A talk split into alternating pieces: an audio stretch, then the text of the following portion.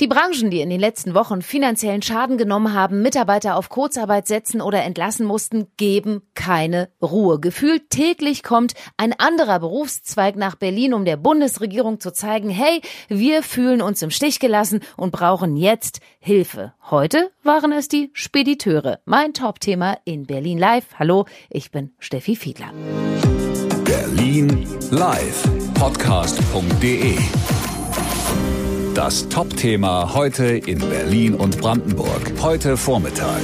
Einen schönen Freitagvormittag. Autofahrer brauchen heute Vormittag in der City West mal wieder starke Nerven, denn da rollt sie auf Berlin zu. Die nächste große Demo gegen die Auswirkungen der Pandemie. Diesmal kommen die Spediteure. Lkw-Fahrer aus Berlin, Brandenburg und ganz Deutschland fahren in diesen Minuten in einem Corso über die Hallenseestraße Richtung Messedamm, um von dort über den Kaiserdamm zur Siegessäule, dem großen Stern, zu gelangen. Und da steht bereits Berlin-Reporterin Julien Heinrich. Und du bist nicht allein. Ja, hier sind überraschenderweise bereits Dutzende Traktoren. Die haben sich mit den Lkw-Fahrern zusammengeschlossen und sind heute Vormittag hergekommen, um sie zu unterstützen und auch gleich willkommen zu heißen. Mindestens die Hälfte des 17. Junis ist hier voll mit grünen Traktoren und in der nächsten Stunde gesellen sich hier dann auch 200 Lkw und etwa 60 Sattelzüge dazu.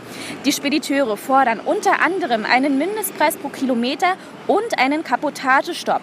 Heißt, dass die Beförderung von Ware überwiegend bei den inländischen, also deutschen Unternehmen verbleiben soll. Ja, die große Demo der Spediteure, die offenbar recht spontan Unterstützung von Deutschlands Bauern bekommen hat, die die Lkw-Fahrer herzlichst dann um kurz nach elf am Brandenburger Tor begrüßt haben. Berlin-Live-Reporterin Jolien Heinrich war dabei und ganz begeistert. Die komplette Straße des 17. Juni von der Siegessäule Richtung Brandenburger Tor ist hier voll mit blinkenden und hupenden Lkw, mit großen roten Bannern, auf denen steht Lohndumping zerstört Existenzen und Stopp Kapotage, also den inländischen Lieferverkehr durch ausländische Unternehmen ausführen zu lassen. Mindestlohnkontrollen werden hier auch gefordert und das Beeindruckende ist, dass am Brandenburger Tor bereits zahlreiche Bauern in grünen Traktoren auf ihre Kollegen in den LKW warten. Sie klatschen und sind hier, um sie zu unterstützen, denn sie arbeiten denn sie arbeiten hier. Man hört es schon Hand in Hand und man spürt hier echt diese Verbundenheit. Ja, Lkw-Fahrer Udo, der heute aus Solingen in Berlin mit seinem Brummi für die Demo extra angereist ist, erklärt, warum Bauern und Spediteure so eng miteinander verbunden sind. Die Branche, die arbeitet insofern zusammen. Die Produzenten sind die, die unsere Lebensmittel nun mal herstellen. Und irgendjemand muss sie ja beim Bauernhof abholen. Und das machen wir üblicherweise. So, und das, dann haben wir die Kette. Wenn der Bauer also beim Chemiegiganten, der subventioniert wird, sein Erntegut für einen teuren Preis kaufen muss, dann bleibt ein bisschen der Regen aus und er kann nicht ordentlich ernten. Dann kann er uns, die wir die Ernte ja abholen, nicht ordentlich bezahlen ja, weil er hat ja selber schon in der, in der Herstellungskette draufgezahlt und jetzt wird er bei uns beim Fracht seiner Produkte, wird er weiter sparen versuchen, damit sein Gewinn irgendwie noch bleibt. Das bedeutet, bei uns kommt nicht viel an, die kleinen Unternehmer sterben daran und wir Fahrer werden auf unseren Lohn verzichten müssen teilweise. Berlin live. Heute Mittag. Ja, wir wollen heute Mittag mehr wissen von Lkw-Fahrer Udo. Zum Beispiel, was haben die Pandemieumstände denn aus deiner Branche gemacht? Die Corona-Krise hat den Markt schwer durcheinandergewürfelt durch Quarantänebedingungen, durch äh, Schließungen von Werken, Firmen, Fabriken. Ähm, ist die Fracht weniger und die LKWs zu viele. Das bedeutet zu viel Laderaum, ganz niedrige Frachtpreise. Frachtpreise unterhalb des Selbsterhaltungswertepreises. Das bedeutet, der Fahrer bekommt noch nicht einmal mehr Mindestlohn, den wir ja gerade mal erst seit vier Jahren haben. Und äh, das sind Bedingungen, die nicht akzeptabel sind. Ja, ihr fühlt euch hängen gelassen. Da kann man nicht einfach 50.000 bis 80.000 Kleinunternehmer in Deutschland sterben lassen äh, und den Großen eben das Geld in Milliardenhöhe hinterher schmeißen. Das funktioniert nicht. Hm. Nun haben in der Hochzeit des Lockdowns aber auch viele gedacht, hm, das Einzige, was noch fährt, sind ja Lieferanten. Die haben zum Beispiel mit der Belieferung von Supermärkten, aber auch der Auslieferung, weiß ich, von Baustoffen oder anderen Gütern ja noch gut zu tun. Aber so einfach war das gar nicht. Der Lockdown, obwohl es ja kein offizieller Lockdown war, hat aber so eben für uns die Arbeitsbedingungen völlig durcheinander gebracht. Also wir hatten tatsächlich phasenweise keine Möglichkeit zur Dusche, zur Toilette zu gehen. Wir hatten phasenweise keine Möglichkeit äh, einzukaufen oder äh, essen zu gehen. Das hat sich innerhalb von der Corona-Beginnsphase hat sich das gebessert. Aber es ist jetzt immer noch so, als ob, äh, ja, es, es herrscht eine Angst, eine Berührungsangst, das merkt man einfach. Und das macht die Arbeitsbedingungen so schlecht.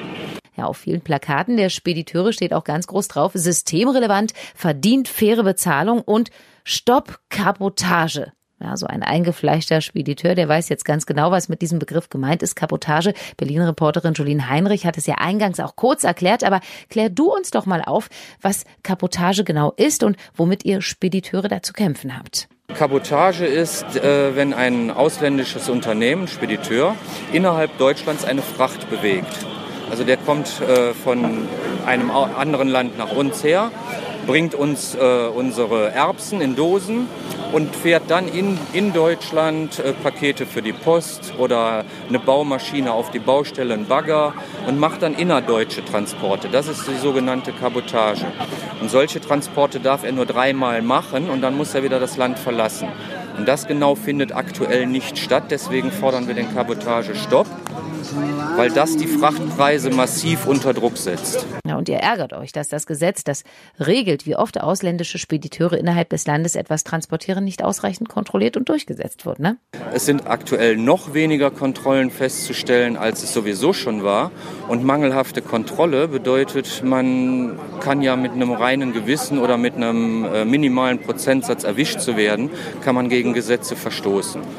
Jeder von uns ist schon mal bei Rot über die Fußgängerampel gegangen. Steht da ein Polizist, macht man das nicht. Genau das ist der Punkt.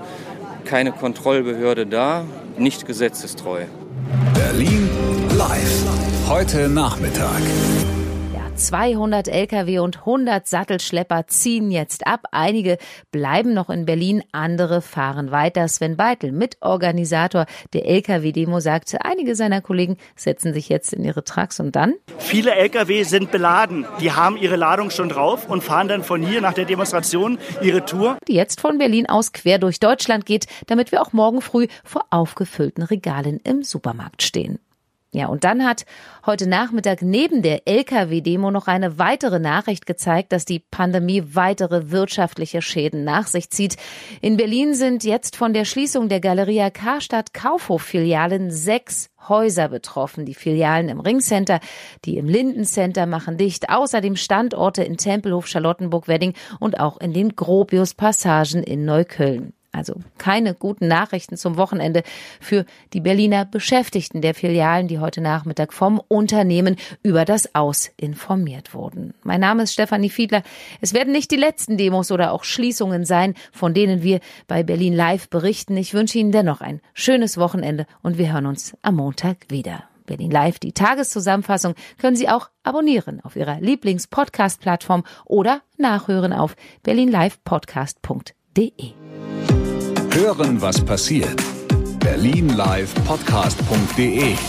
Das war das Top-Thema heute in Berlin und Brandenburg.